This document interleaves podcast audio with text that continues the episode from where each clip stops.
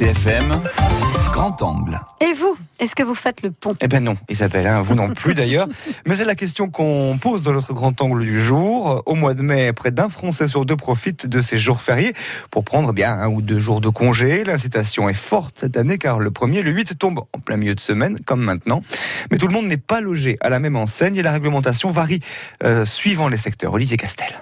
Ils sont nombreux les Corses à profiter de cette tradition du monde du travail. Pas de chiffre officiel cela dit, mais on sait que 53% des Français font le ou les ponts au mois de mai, selon l'agence d'intérim CAPA. Exemple avec ses touristes, quatre amis venus des Landes, Guillaume travaille dans l'agroalimentaire. Oui, on profite des jours fériés pour prendre une semaine de vacances. Euh, du coup, ça nous fait moins euh, de jours à poser. Robin est lui dans la restauration. Moi, j'ai mon propre restaurant, donc euh, j'ai fermé une semaine. Voilà. J'ai ouvert il y a plus d'un an et demi, donc euh, quand je peux me permettre, euh, je peux fermer. Euh, voilà, ça marche bien, donc je peux me permettre de fermer vu que je travaille tout seul, donc euh, j'ai pas le choix de fermer pour prendre des vacances. Cela dit, certaines, comme Estelle, vendeuse ajaxienne, n'y ont pas droit. Pas de pont pour moi, malheureusement. Je fais pas partie des chanceux, des chanceuses. On est ouvert tous les jours sauf le dimanche. euh, du coup, on n'a pas le choix, on doit travailler euh, pendant les ponts du mois de mai. On est là, c'est le commerce, c'est le jeu. Hein. Du coup, vous êtes payé plus ou pas? Oui, oui, on est payé plus. Normalement, c'est le double. Et oui, travailler un 1er mai, c'est payer double et interdiction pour l'employeur de remplacer l'indemnité par un jour de repos. Cela dit, cela ne s'applique pas pour le 8 mai, qui n'est pas officiellement un jour chômé. L'employeur a tout de même le droit de décider de fermer son entreprise.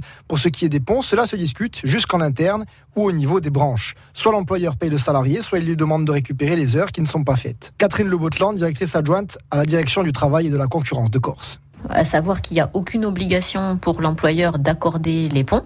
Si un employeur décide de fermer son établissement et d'accorder le pont, le jour férié, lui, donc il sera euh, chômé et payé.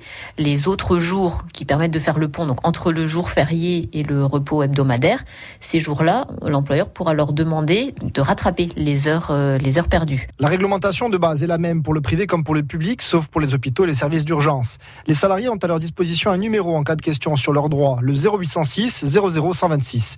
Beaucoup d'appels concernant le mois de mai viennent d'employés de la grande distribution, selon la directe. Exemple, dans le secteur, avec un hypermarché de Foulé qui ferme trois jours par an, dont le 1er mai, mais pas le 8. Les employés travaillent. Jean-François Mancini, le directeur. C'est un jour euh, férié, mais où nous sommes ouverts. Mais les employés euh, travaillent et sont payés en, en jour férié. Ils travaillent euh, en, en, effectif réduit. Car un jour férié dans une entreprise comme ça, ça se gère. Effectivement, ça chamboule un petit peu le quotidien. Euh, il faut s'adapter à la fermeture, il faut s'adapter aux commandes. On a des produits qui sont, euh, qui sont périssables assez rapidement, donc il faut calculer tout ça pour, pour pouvoir faire fonctionner nos, nos établissements. À échelle nationale, notez que économique des ponts du mois de mai est infime, 0,003% de croissance.